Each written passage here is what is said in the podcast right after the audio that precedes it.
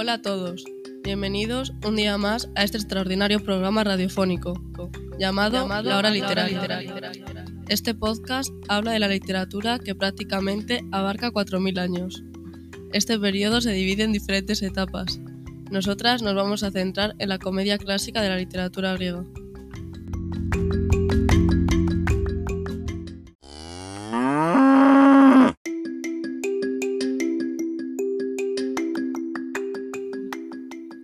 Dentro de este género nos vamos a centrar en Aristófanes.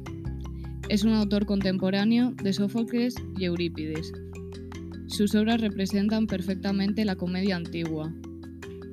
En ellas, la risa unida a la denuncia de decadencia que sufre Atenas. Este autor escribió cerca de 40 comedias, de las cuales se conservan solo 11. Algunas de ellas son La Asamblea de Mujeres, Las Aves, Los Caballeros, Lisístrata, Las Nubes, Las Ranas, Pluto, Las Tesmoforiantes y Las Avispas. En esta obra se presenta la Asamblea de Atenas deformada mediante la caricatura. El tema central es la paz, y la obra se escribe en un momento cercano a la firma de la paz de Nicias, que pone fin temporal a la guerra del Peloponeso. Entre todas las comedias nos toca centrarnos en la obra Las avispas. Para la lectura de este fragmento contamos con la maravillosa ayuda de nuestro gran compañero Diego y también con la ayuda de Bruno.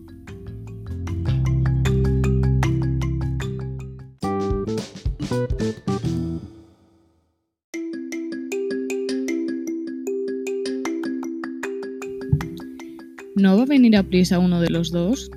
Mi padre ha entrado en la cocina y corretea como un ratón, la cabeza agacha.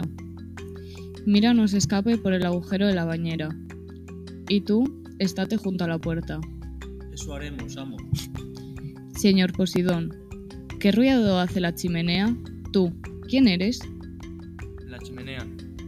Soy el humo que salgo, ¿El humo? Veamos. ¿De qué madera eres tú? de higuera. Por Zeus, el más sacre de los humos. ¿No te irás al infierno? ¿Y la tapadera? Métete otra vez. Voy a ponerte encima un palo también. Busca ahí otro truco. Pero soy desdichado como nadie. Ahora me van a llamar hijo del ahumado.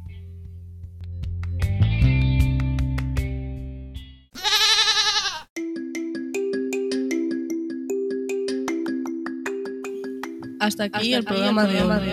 Esperemos que os haya gustado, a la vez que entretenido y que hayáis pasado un ratito agradable escuchándonos y aprendiendo un poquito más de la literatura. Como la literatura seguro que os ha enganchado tanto como a nosotras, nos vemos en nuestros próximos podcasts de la hora literaria.